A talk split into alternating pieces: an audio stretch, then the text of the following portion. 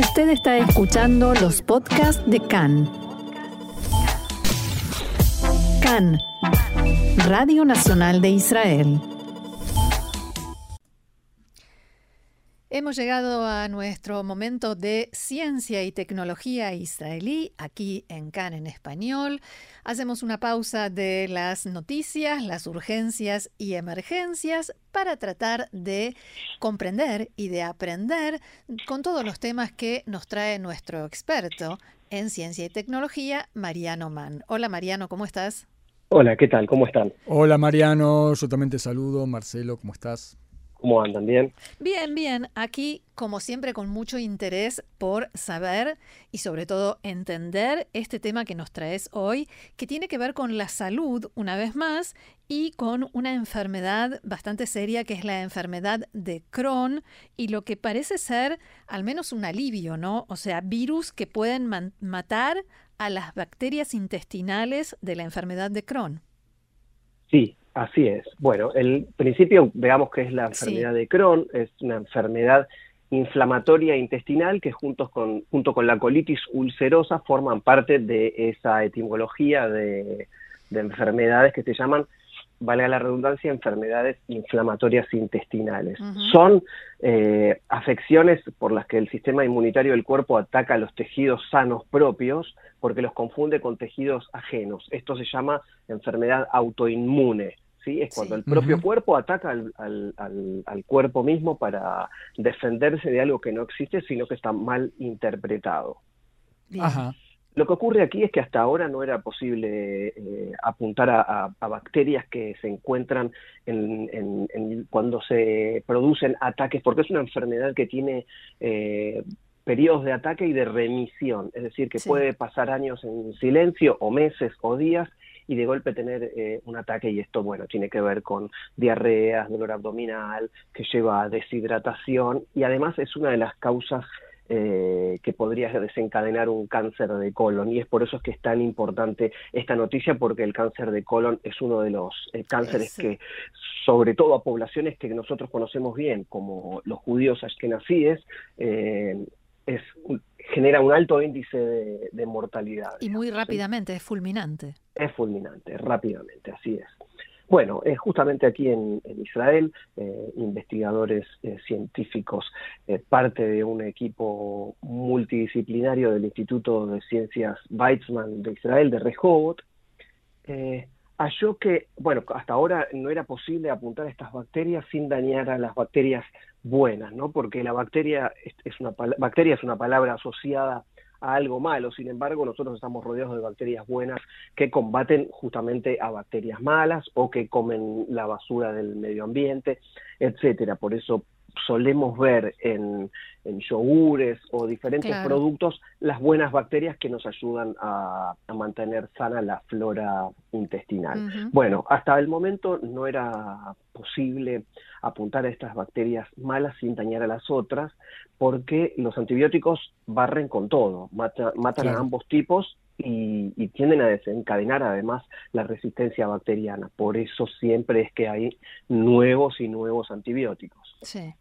Bueno, los eh, investigadores israelíes indicaron que ciertos virus comunes llamados bacteriófagos, que quiere decir que se comen a las bacterias, pueden matar específicamente a estas bacterias intestinales malas asociadas con las enfermedades inflamatorias intestinales, básicamente con, como la, enfermedad del Crohn. Pero Mariano, ¿hay eh, que hacerles algún tipo de manipulación a esos virus? ¿cómo saben?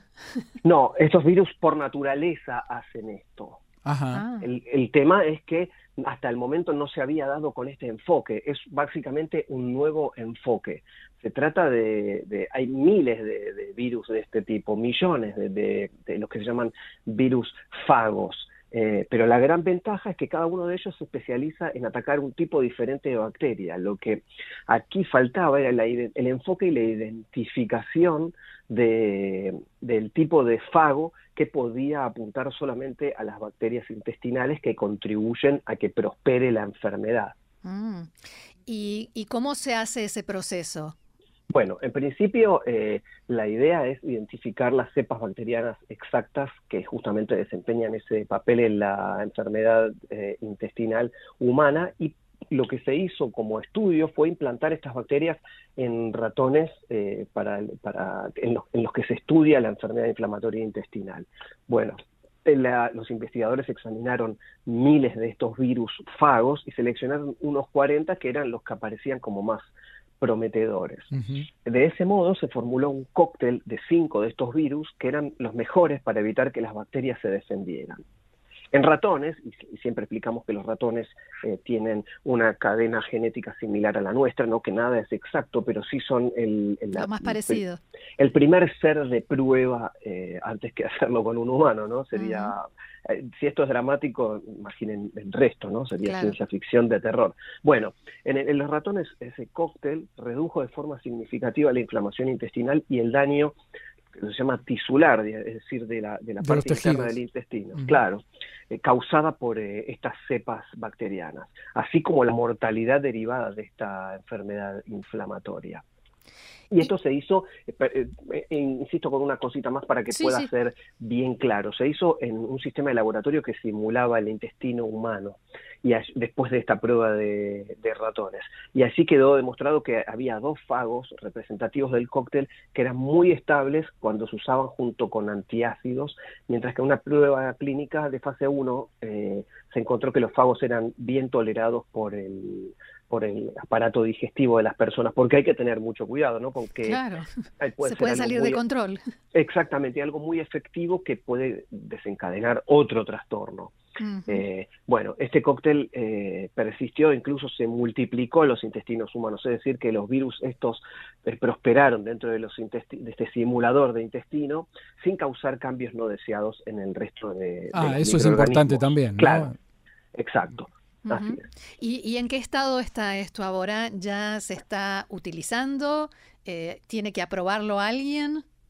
Esto es un estudio recién terminado, es decir, que es flamante y esto, como, como siempre insistimos en esta columna, tiene sus tiempos eh, regulatorios porque esto en principio es eh, no tiene marca, es una parte técnica, eh, ¿sí? es, decir, bueno, es un hecho que esto podría ayudar a controlar, pero como todavía no se hizo pruebas en humanos, esto va a tardar mucho tiempo, pero, pero, si se determina que el cóctel es seguro y eficaz en ensayos clínicos más grandes, este puede convertirse en la base para desarrollar terapias no solo para eh, esta enfermedad inflamatoria intestinal, sino también para otros trastornos que se ven afectados por microbios eh, de, los intestinos, como la obesidad, diabetes, enfermedades neurodegenerativas, porque hoy en día está muy claro también que hay cuestiones que tienen que ver con Parkinson y Alzheimer que están muy vinculadas al aparato digestivo, ¿no? sobre todo a los intestinos, y tal vez incluso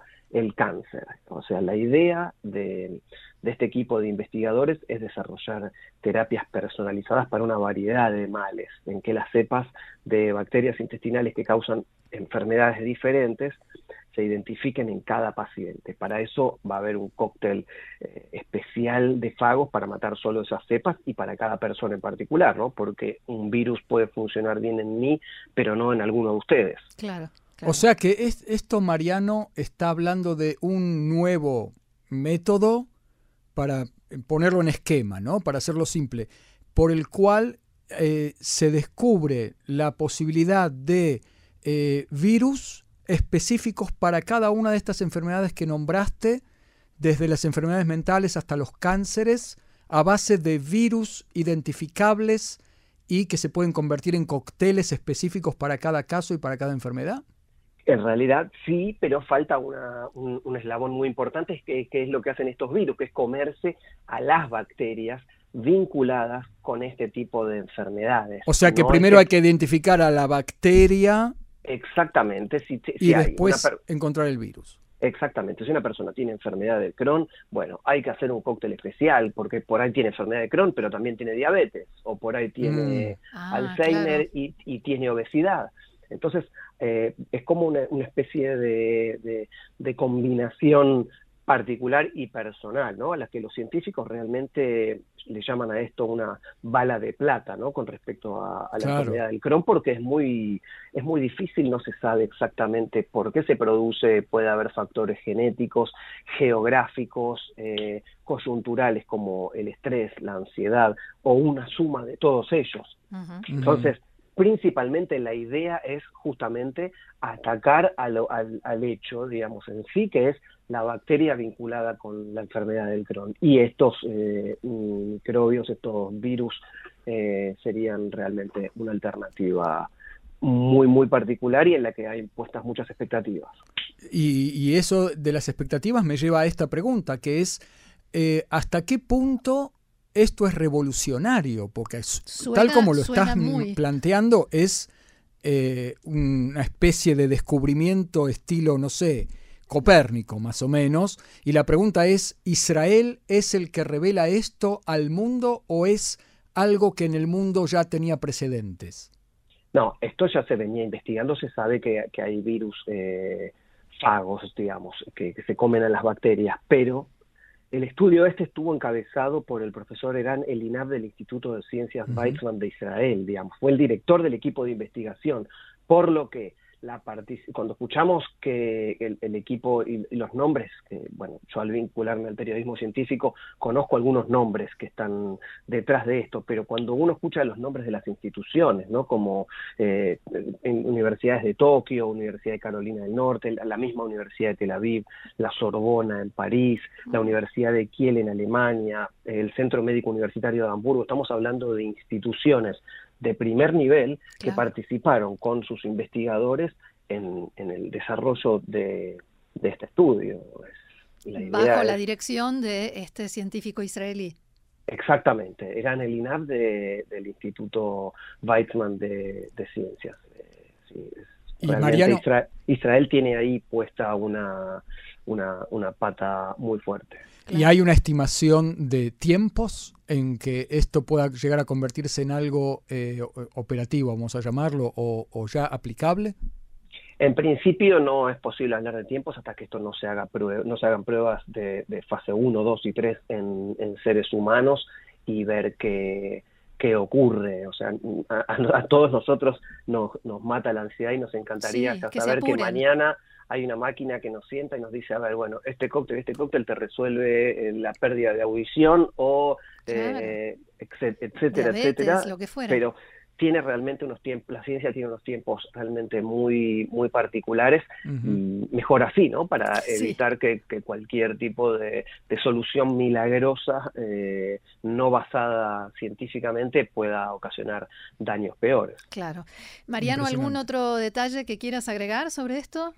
Es que hay, que estar, hay que prestar mucha atención a lo que dicen los investigadores del Instituto Weizmann de Israel, porque es una de las instituciones de vanguardia en el mundo. Nosotros lo sabemos, eh, probablemente parte de nuestra audiencia también lo sepa, pero eh, este tipo de, descubrimientos, este tipo de estudios eh, promueve nuevas posibles terapias que vendrían a mejorar eh, nuestras vidas. El Instituto Weizmann es una de las maravillas de, Israel eh, y hay que tenerlo siempre muy en cuenta. Aquellos que quieran conocer más, tiene su propio sitio de, internet, eh, tiene investigadores que hablan en español, es, es una universidad modelo científica que realmente eh, viene a, darnos soluciones, ¿no? Y sobre todo bajo, eh, por ejemplo, esto está, está bajo licencia eh, exclusiva de, la compañía IEDA, ¿no? que es el brazo de, transferencia tecnológica del Instituto